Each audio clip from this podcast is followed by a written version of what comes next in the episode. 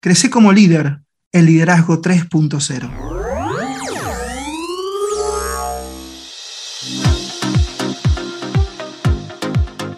Bienvenidos al Liderazgo 3.0, un nuevo episodio más.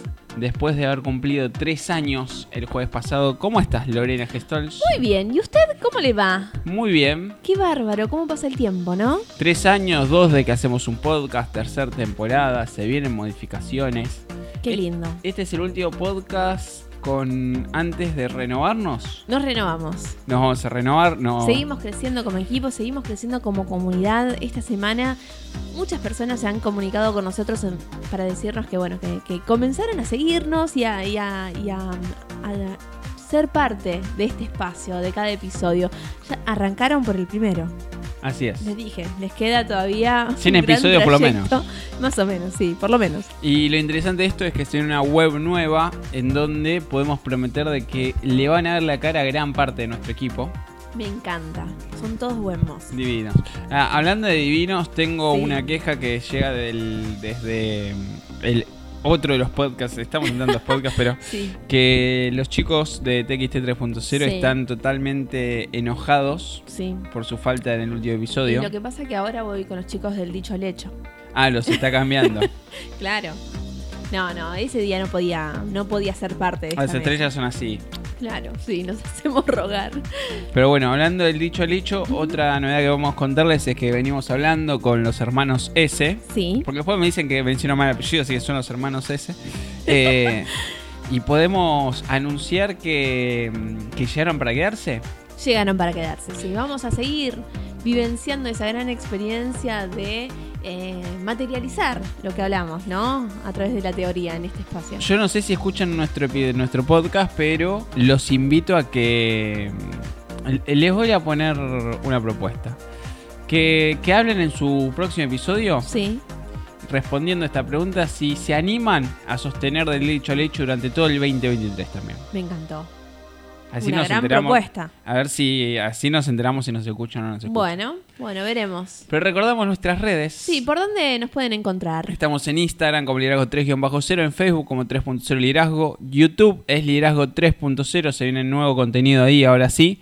En Clubhouse vamos a ver si volvemos este año, es liderazgo 3-0 y nuestra web es www.liderazgo30.com.ar, ya dijimos que tiene una web a todo trapo. Divina, me encanta, me encanta. Cambiamos colores, cambiamos tipografía, cambiamos ideas, nos renovamos. Cambiamos logo, Me encantó.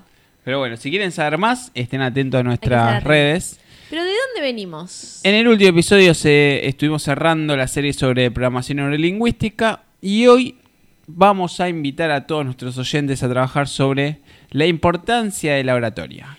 Qué gran tema, ¿eh? Un tema donde a veces es tabú, ¿eh? Yo he estado en reuniones donde la gente no se animaba a hablar acerca de, Miedo su, escénico. de su propia... Sí, muchos miedos, ¿eh? Bueno, y si te querés que enterar qué hacer para superar el miedo escénico, estás en el lugar indicado. Pero antes, ¿qué le parece si arrancamos con otra pregunta? A ver. ¿Por qué querríamos hacer una buena oratoria? Eh, Eso me parece muy importante porque mm, tener una buena oratoria significa un montón de cosas, no solo saber hablar. De hecho, yo vengo de un... eh, eh, estoy en un contexto en el cual tenemos la imagen del orador Sí. y el orador no es la persona que mejor habla, Claro. sino que es eh, en ese caso es el que hace cumplir las reglas, pero es aquel también que tiene un montón de, de bagaje cultural, de experiencia. Eh, tiene que ser una persona que, que sabe de lo que habla o, sabe cómo transmitir ciertas ideas. Entonces, eh, se podría decir que hoy en día el mundo necesita líderes y necesitamos líderes que sean capaces no solo de dirigir, de orientar a la gente, sino líderes que sean capaces de influir en las personas y que sepan transmitir su mensaje. De, y, y sobre todo que ah, sepan comunicarse. Esto que nosotros hablamos liderazgo 3.0, que liderazgo no solo es liderazgo, no solo es coaching, que es la gran discusión que nosotros tenemos, sino que abarca un montón de temas. Y creo que en el mundo eh, no hay una falta de liderazgo, sino que hay una falta de líderes que realmente sepan comunicarse eh, con otras personas y sepan conmover, motivar y transmitir sus ideas para en algún punto poder tener ese efecto multiplicador. Y antes de comenzar a hablar acerca de la voz, la gran herramienta de la oratoria, muchas personas consideran que la es más importante, pero más adelante vamos a ver que no es la más importante en todo el circuito de la oratoria. Eh, quiero hacer un, un, un parate acá. Yo soy una persona que trabajo en la primera infancia. Y la oratoria la podemos ir trabajando desde estos primeros pasos que dan los seres humanos, ¿no? Sin lugar a dudas. Eh, y es algo que poco se practica. Por ejemplo, me he encontrado con muchos niños que están comenzando los primeros años de, educación primaria, donde se tienen que enfrentar a una lección oral y les cuesta horrores, ¿no? Por este, el, ojo del qué dirán de los compañeros, las observaciones que le puede hacer el, el adulto, el acompañante maestro y demás. Yo muchas veces recomiendo que inicien desde muy temprana edad a realizar teatro o algo en donde pongamos nuestro cuerpo además de la voz. ¿Para qué? Para desinhibirnos y aprender a, incorporar herramientas que nos traen esas artes para poder después proyectarnos en una buena oratoria. Sí, también podemos decir de que mmm, nosotros nos podemos preparar para cualquier cosa en la vida. De hecho, eh, todos tenemos en algún punto más claro o menos claro la visión. Uh -huh. nosotros tenemos una visión del liderazgo 3.0, nosotros como profesionales tenemos nuestra propia visión y, y de hecho eh, yo me acuerdo cuando hace empezamos a cranear liderazgo 3.0 hace muchos años, antes de que la gente lo conozca, nosotros dijimos si nosotros queremos tener éxito, que es el éxito que tenemos hoy, eh, tenemos que realmente eh, capacitarnos. Uh -huh. Y ahí es donde salieron todos los títulos, empezar a estudiar, en, estudiar de una manera consciente, eh, dar charlas, ir a conferencias, invertir muchísima energía. Y, y, algo que nosotros hablamos siempre es que el, lo, la parte activa de la comunicación es la escucha, no tanto así el habla, pero qué importante es el habla también, sí. ¿no? Aprender a hablar, eh, que hoy también se está perdiendo un poco, me parece, el hecho de apre aprender a, a, hablar conscientemente, debido a por ahí la utilización de las redes, la mala utilización de, de, la lengua y demás. Pero vamos a hablar acerca de esa voz, porque nos podríamos arrancar preguntando cuánto tiempo dedicamos a hablar diariamente, cuántos años llevamos usando la voz como nuestro principal instrumento de comunicación, cuántas veces hemos oído que nuestra capacidad de hablar es lo que nos distingue a los seres humanos de otros seres, ¿no? Vivos. Y sin embargo, apenas somos conscientes de la forma en que nos, em nos expresamos. No somos conscientes de nuestra, por ejemplo, entonación. Muchas veces, eh, yo soy lo que opinan que mm, el 90% del impacto es las formas en cómo las decimos, no sí. tanto el qué decimos. A mí me ha pasado de mm, eh, estar en, en, en, un, en un cargo jerárquico alguna vez en un medio de comunicación y mm, y me ha tocado despedir personas por, por decisiones ajenas. Uh -huh. no, realmente no, no, es nada lindo tener que despedir personas. Pero de la forma en que yo, las palabras que elegía, las formas que elegía, la empatía que generaba, uh -huh. eh, siempre las personas se terminaban levantando de, de, de, su silla, agradeciéndome y dándome un abrazo. Y sabiendo que el futuro nos, en algún punto o nos iba a cruzar o nos iba a recordar, a recordar de dónde venimos. Claro. Entonces, ahí es el tema de, de, la emisión de voz, ¿no? De esta edición. Y también el cómo nos hablamos a nosotros mismos, que también me parece que es muy importante. Sí. Porque muchas veces decimos, estamos callados, pero realmente estamos callados. Cuando pensamos, ¿no escuchamos nuestra voz? Es que sí. Y el silencio también habla. Muchas veces, creo que lo hemos hablado con algún entrevistado en alguna oportunidad, que el, el silencio también nos dice algo, ¿no? Sin lugar a dudas. Y hablando de la emisión de, de, la voz, cada voz tiene un toque único y ese toque es una mezcla del timbre, el tono, la intensidad y la cadencia, como venimos hablando. E introducir pausas en momentos clave y manejar el ritmo evita no solo que hablemos de manera plana y monótona, sino que también es expresión del temperamento del orador cada uno tiene su, su propia su propio perfil de orador. Uh -huh. Me ha pasado de que alguna vez alguien me dijo, no, a mí me encanta cómo escribís vos, cómo vos lees y demás. Yo le digo, no, lo que vos no, vos no tenés que buscar parecerte a mí. Uh -huh. Vos tenés que encontrar tu propio perfil de orador, con el cual vos te sentís cómodo, con el cual vos te sentís cómodo desarrollarte y te sale de una manera natural. Y mientras que un ritmo acelerado transmite al auditorio la impresión de una persona nerviosa o entusiasta, un ritmo más lento puede dar la idea de alguien que esté más tranquilo y más seguro de lo que está hablando. Claro, por eso es que un buen orador sabe perfectamente cómo subir y bajar la voz en los momentos adecuados, sabe cómo transmitir la emoción de la tristeza con un tono mucho más bajo y mucho más lento, y la alegría y el entusiasmo con un tono mucho más fuerte y firme, y también a mucha mayor velocidad. Es como la música que acompaña una película.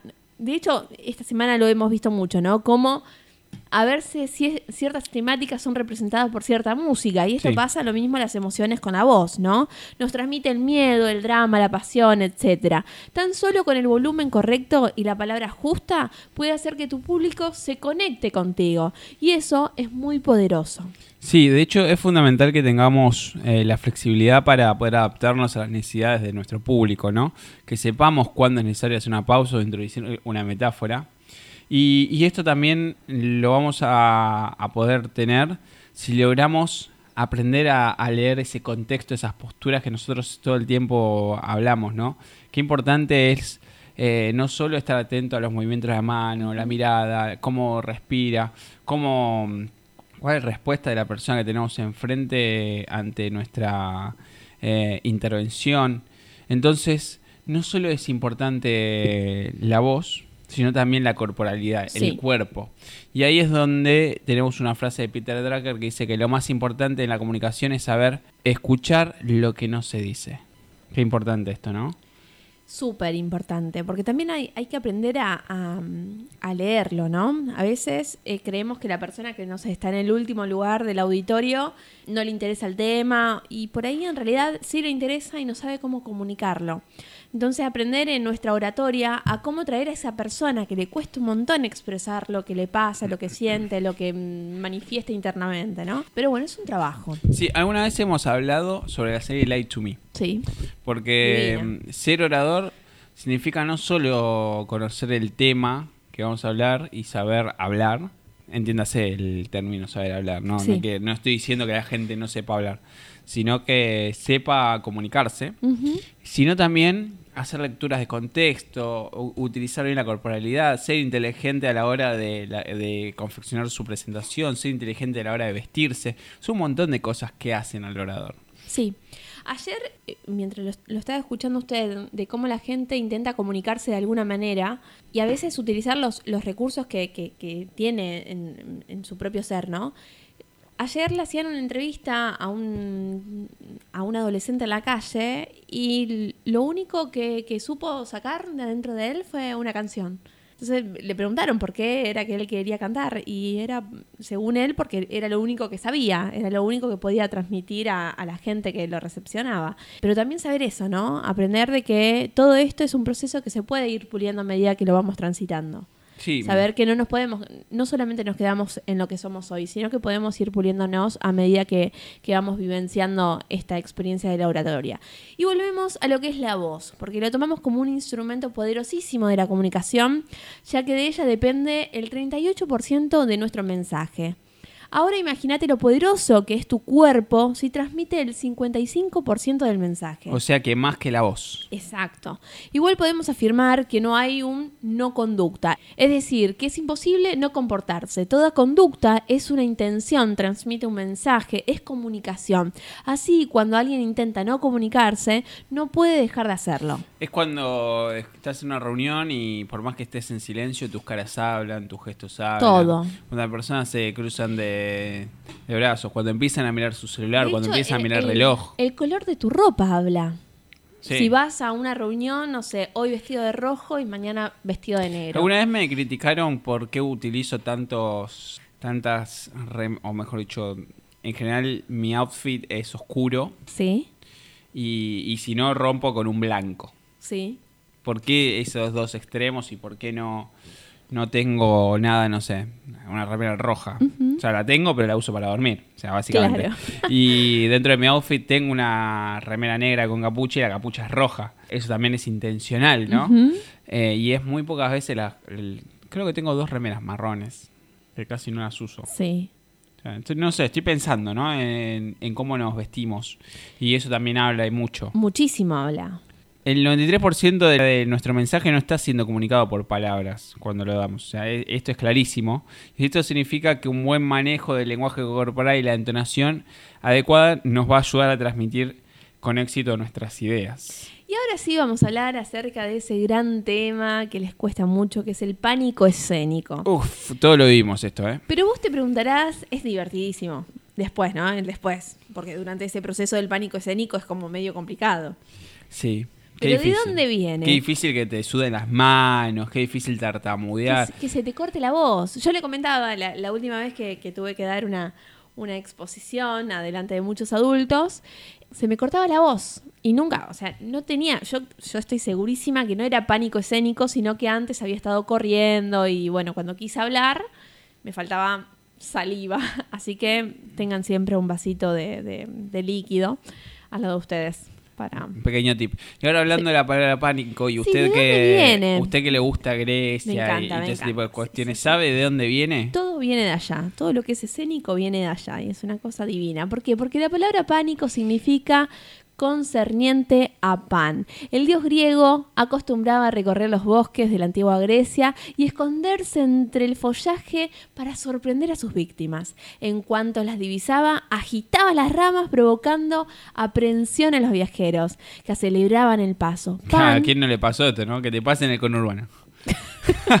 Ahí te da más miedo, ¿eh? Ahí yo creo que Sí. actúas más rápido con pánico escénico. Pan los eh, rebasaba y volvía a hacer lo mismo. El miedo se incrementaba y las personas aceleraban el paso. El juego se repetía hasta que el viajero empezaba a respirar agitadamente. El corazón le latía con violencia y se alejaba corriendo, mientras su propio paso resonaba como que si lo estuviera siguiendo un animal salvaje. Para coronar su diversión, el dios Pan hacía crujir las hojas, con lo que el viajero huía despavoridamente. Acá lo que me quedo que- de esto que usted está com- comentando es eh, la sensación de pánico escénico. Sí, sí. Clarísima, ¿no? Esto de que el miedo se incrementa, se, se nos acelera el corazón, el corazón late con violencia, eh, respirar agitadamente sin saber por qué. Sí, con ganas de salir corriendo. Sí, no, no, a todos nos ha pasado. Pero la pregunta es qué hacer para superar ese miedo. ¿Cómo podemos hacer para superar Si tu corazón late aceleradamente, si te agita la respiración y tus pensamientos se suceden de forma apresurada, hay que cambiar el término ansiedad por emoción. Y según datos pu- publicados en el Journal de Experiencia Psicológica en junio de 2014, las personas que conceptualizaron sus síntomas como emoción lograron un desempeño 20% mejor que quienes lo conceptualizaban como ansiedad. Es una manera muy fácil eh, esconderse atrás de la palabra ansiedad, Claro. porque básicamente lo que estamos haciendo es no queriendo analizar qué es lo que realmente nos está pasando. Sí. No aplicar esa inteligencia emocional que tanto hablamos acá. Totalmente. Así que bueno, vos que tenés que dar una, una presentación, la próxima Ah, pensé vez... que me hablaba a mí. No, no, a la persona que nos está acompañando. Yo decía, pero no, tengo, no le debo nada a nadie. Usted dije. siempre da charlas, pero no, no lo vi nunca con pánico escénico usted. No, de hecho me encanta hablar. Sí, sí, se nota, se nota. Albert Einstein decía que si quieres entender a una persona no escuches sus palabras, sino que debes observar su comportamiento. Siempre, siempre. Y ahora sí vamos a hablar acerca de la ropa. Y usted me va a contar una de esas tantas anécdotas que tiene usted acerca de Steve Jobs. ¿Por qué se vestía siempre de la misma manera? Qué interesante, siempre hablamos de Steve. Un amigo mío, ¿no? Sí. sí, sí. Les mandamos un, un besito al cielo. Al principio de los años 80, esti- cuando Steve Jobs apenas comenzaba con Apple, cuando Steve Jobs, cuando Apple estaba dentro de un garage, Sí. Eh, viajó a Japón para conocer al director de Sony, Akio Morita, y aprender un poco de él. Y cada vez que visitaba una empresa, el director de Apple solía recorrer distintos departamentos para conocer su manera de trabajar y el entorno en que se desempeñaban sus empleados para saber qué podía robarse para Apple, básicamente. No robarse, tomar una idea. bueno, tomar prestada para siempre. Obvio. Durante su visita a las instalaciones de Sony, Steve Jobs se sorprendió al ver a todo el mundo vestido de la misma forma y obviamente le preguntó a Akio Morita cuál era esa cuál era la razón de que los empleados de una compañía tan prestigiosa utilizaran uniforme como si estuvieran en secundaria y la respuesta, ¿sabe qué? Resulta bastante interesante. Claro, porque después de la Segunda Guerra Mundial la economía japonesa quedó vapuleada, ¿no? Ahí es donde sale también la filosofía del Kaizen. Claro. Entonces estaba tan arruinada que la mayoría de los trabajadores de la compañía no tenían ropa en buen estado para ir a la fábrica. Así que la empresa tuvo que conseguir uniformes para evitar que los empleados fueran desnudos a trabajar. Obviamente, con el paso del tiempo, la economía japonesa empezó a recuperarse y el personal ya tenía dinero para comprar su ropa. Sin embargo, Sony mantuvo la política de utilización de uniforme porque eso resultó ser un vínculo para todos los empleados de la compañía. Claramente Steve Jobs quedó muy impresionado con la historia y decidió implementar algo similar en Apple, pero no tomó en cuenta las diferencias culturales que existían entre Estados Unidos y Japón y cuando anunció la idea a, a sus trabajadores lo único que recibió fueron abucheos porque sí. a nadie le gusta utilizar uniforme. Por ello tuvo que abandonarla, aunque no por completo. Claro, había quedado tan impresionado que decidió pedirle al mismo diseñador que había creado los uniformes para Sony que le hiciera uno él mismo, uno que representara su principio de simplicidad y de buen gusto. Y así fue como Steve Jobs empezó a vestirse con su famoso suéter negro con cuello tortuga, que no lo abandonó hasta el día de su muerte. Leonardo da Vinci diría, la simplicidad es la forma única de la sofisticación. Me Steve Jobs encantó. diría, lo simple es lo complejo. O sea, Me lo- encantó. Y escuché que esta frase usted la llevó en el podcast anterior, ¿eh? con los chicos de Tarot. Si Ah, estuviera escuchó. Lorena, diría me encantó. Yo siempre, a mí todo me encanta. A usted le encanta Me todo. sorprende, sí, sí, por supuesto. Y ahora pasamos de hablar de la ropa a hablar de las presentaciones. Sí, recapitulando, hablamos sobre la voz, Sí. hablamos sobre el cuerpo, hablamos sobre la ropa.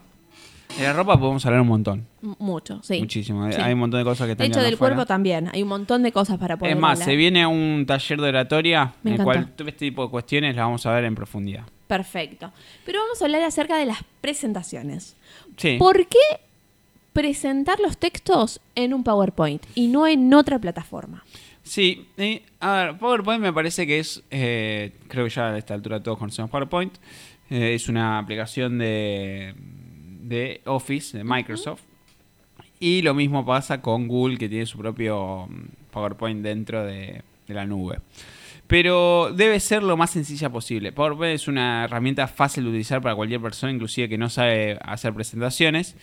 Y podríamos lanzarnos a usar esto y no Prezi ni Flash, ya que estos son demasiado bonitos, pero solo sirven para que el público diga, wow, qué, mm, qué... Sí, qué animación que tiene, ¿no? Sí, pero tanta animación no los va a dejar concentrarse en lo que nosotros queremos decir. Por eso, eh, nosotros en nuestras presentaciones siempre utilizamos PowerPoint. ¿Y cómo lo debemos utilizar? A mí, personalmente, siempre Sí. me gustó utilizar eh, presentaciones oscuras y tener eh, letras más bien claras tirando a blancas, por la misma razón por la que recomiendo vestir de negro en el escenario, porque el negro lanza los enunciados a un primer plano. Si nosotros utilizamos unas letras blancas en una presentación negra, lo que va a hacer es resaltar el blanco. Cuando nosotros nos vestimos de negro, esto que yo le mencionaba anteriormente, no fue un comentario al azar de que no tengo ropa de otro color. No estoy 100% de negro para que no me digan que estoy de luto, pero siempre intento estar oscuro porque el hecho de vestirnos de una forma oscura lo que hace es realza la gesticulación que nosotros hacemos con las manos y con la cara. Claro. Y otra de las cosas para poder tener en cuenta al realizar un PowerPoint es que, por ejemplo, cada 4 o 5 diapositivas de color negro podemos introducir alguna de fondo rojo, que hace que el cerebro despierte de repente, ¿no? Como también podemos utilizar un color que tenga tanta fuerza y actividad como es el rojo. Es muy bueno también para resaltar las ideas. Luego de otra serie de diapositivas negras podemos utilizar fondos blancos, que es eh, nos daría la, la sensación de poder de que estás hablando en voz baja y sirve como un descanso para el cerebro. También es muy importante que haya un alto contraste entre lo que es el color del fondo y la tipografía que utilicemos. Y ojo con la tipografía también que, util- que utilizamos. También la tipografía dice mucho. Sí, hay una que en particular se, se recomienda utilizar que es Helvética, Ujú. que mm, se escribe con H, Helvética, pero y con B corta. Y Se utiliza porque es una tipografía muy amigable, tiende a ser recta, fácil de leer. Es una tipografía que no es muy común, Claro. porque la gente en general lo que hace es la utiliza la que te trae para determinada Google Sí. o el PowerPoint, que es Arial. Sí. Pero Helvética es una muy buena fuente para utilizar en las Sí, y ojo con la cantidad de, de información que se introduce Sí, en una por favor, no hagan lo que hace todo el mundo, que te ponen 35 párrafos en una, No. en una planilla de una sola hoja. Y el tamaño de las de, de la tipografía también Por varía favor. mucho. Porque hay gente que se desconcentra entre lo que está exponiendo el orador y lo que dice la, la- la presentación. Yo soy una de Básicamente, esas. Básicamente lo que yo los invito a que hagan es que tenga eh, los títulos más importantes de lo que ustedes están hablando. Y que en realidad la del PowerPoint lo que les sirve es para dos cosas. Para ustedes tener un, eh, un backup de cuál es la línea que tienen que ir diseñando, claramente tienen que saber el tema que están exponiendo. Y para que el día de mañana, cuando esa persona que estuvo en su oratoria se lleve ese PowerPoint, tenga el- un punteo de las ideas claves de su presentación. Claro. Y como el tiempo es tirano en los podcasts, vamos a hablar sobre el tiempo, porque Thomas, E- hoy estamos, hoy volvimos con las frases. Sí, sí, hoy está usted. Allá arriba, Thomas Edison decía que el tiempo es realmente el único capital que tiene el hombre y lo único que no se puede dar el lujo de perder. Hay quienes sugieren que la atención sostenida después de haber introducido un tema es de entre 20 y 45 minutos y la atención sostenida de alerta o vigilante es el tipo de atención que podemos mantener enfocada y alerta durante periodos largos. Luego baja, pierde intensidad y nos distraemos fácilmente. Un auto azul, por ejemplo. Sí. Y la idea de aprender a limitar el tiempo y evitar extenderse necesariamente es un método que se utiliza en las presentaciones de trabajos en congresos y reuniones científicas. Y se trata de fijar ciertos minutos para la presentación y otros para la discusión. El método perfeccionado se llama 3 Minutes Thesis. 3MT es claramente como está registrado. Y es claramente algo que ya lo recontra chequearon y hay alguien que está facturando por esta idea. Hermosa, divina. Yo igual los invito a, a una sala de tres donde el tiempo de atención son cinco minutos. Es genial trabajar así. Pero bueno, pero vamos a hablar acerca de estos tres minutos tesis que desafía a los jóvenes investigadores para presentar su tesis o investigación compleja en un lenguaje adecuado para una audiencia no especializada en solo tres minutos y una sola diapositiva, un PowerPoint estático. Este método se originó en la Universidad de Queensland, en Australia, en el año 2008, y luego se extendió a otras universidades de Australia, Nueva Zelanda, Canadá, Estados Unidos y Hong Kong. Sí, eh, interesante. Eh, esto es para nenes de 5 años. De y 3. sí, 3 minutos de atención, no más. sí, o a personas como yo que me, me aburro enseguida. Claro, eso te decir impacto, impacto, impacto y sacaste para adelante la tesis o la oratoria. Pero no todos ni en cualquier circunstancia tenemos que limitarnos a hablar en tan solo 3 o 18 minutos. Las charlas TED, por ejemplo, están pensadas tanto para el público que asiste como para transmitirse en Internet. Y sobre, to- sobre todo hay que considerar que sus ponentes no interactúan con el público salvo por las risas y por los aplausos. Si se trata de una intervención de 10 minutos, tardo dos semanas, por ejemplo, en prepararlo desde lo personal. Si es de media hora, tardo una semana. Si puedo extenderme todo el tiempo que quiera, no me hace falta prepararme en absoluto porque ya estoy listo. A mí me dice, "Hab- habla y yo soy mandado a hacer. Sí, me imagino. Según los estudios de Jesús Guillén sobre la atención en el aula, dividir en bloques de no más de 15 minutos los distintos temas a tratar permite mantener la, la atención sostenida que dura entre 10 y 20 minutos. También acostumbró a abrir un espacio para preguntas y respuestas al final de cada serie, lo que evita una escucha pasiva y ayuda a prolongar la, la atención. Está comprobado que al combinar la atención con la memoria de trabajo, el razonamiento y la planeación, la atención, se estructura mejor y se mantiene.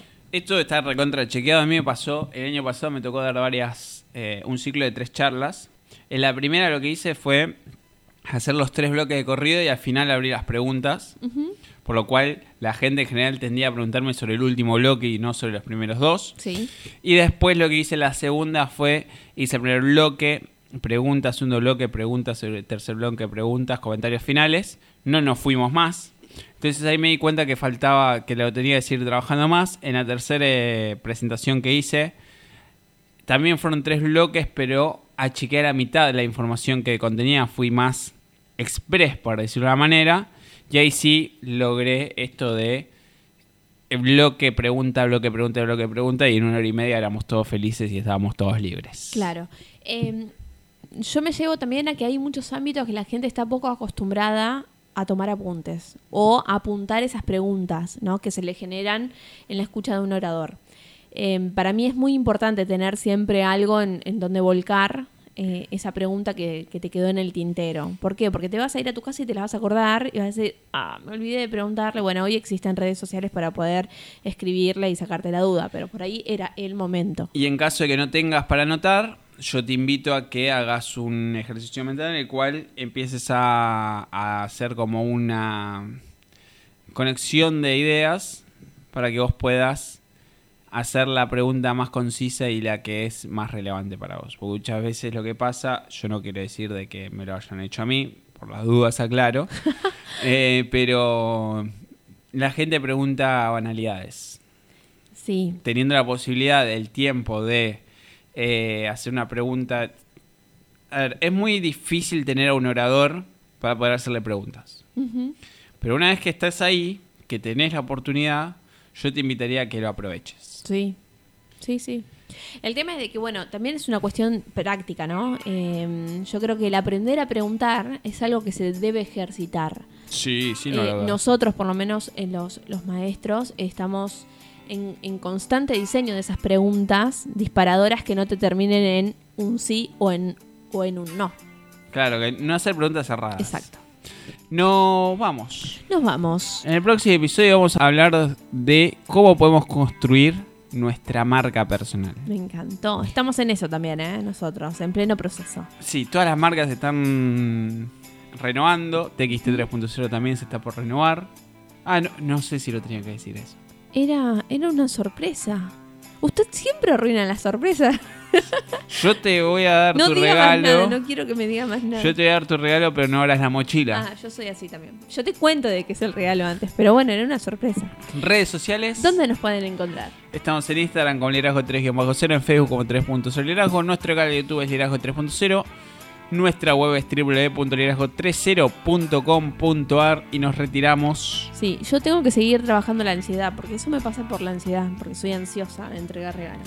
Eh, usted no tiene que ser ansiosa, tiene que analizar cuál es la emoción Bueno, que tiene anterior. No entendió nada. lo que No, la- no Vuelve a escuchar Me- este me voy- episodio. me voy con más preguntas que respuestas, ¿ves? Y si le gustó el podcast, Compártanlo para poder seguir agregando valor a más personas. Y nos retiramos sin antes agradecerles por tanto, tres años, más de 100 episodios, más de 31.000 reproducciones. Eh, estábamos a punto de renovarnos para ustedes, se vienen los talleres, se vienen un montón de cosas, se viene el equipo que va a dar la cara, pero hoy nos retiramos más que nunca diciendo no somos muchos, no somos pocos. Pero estamos todos locos. Rodéate de personas que crean en tus sueños, animen tus ideas, apoyen tus ambiciones y saquen lo mejor de ti. Roy Bennett. No somos muchos, no somos pocos, pero estamos todos locos. No somos muchos.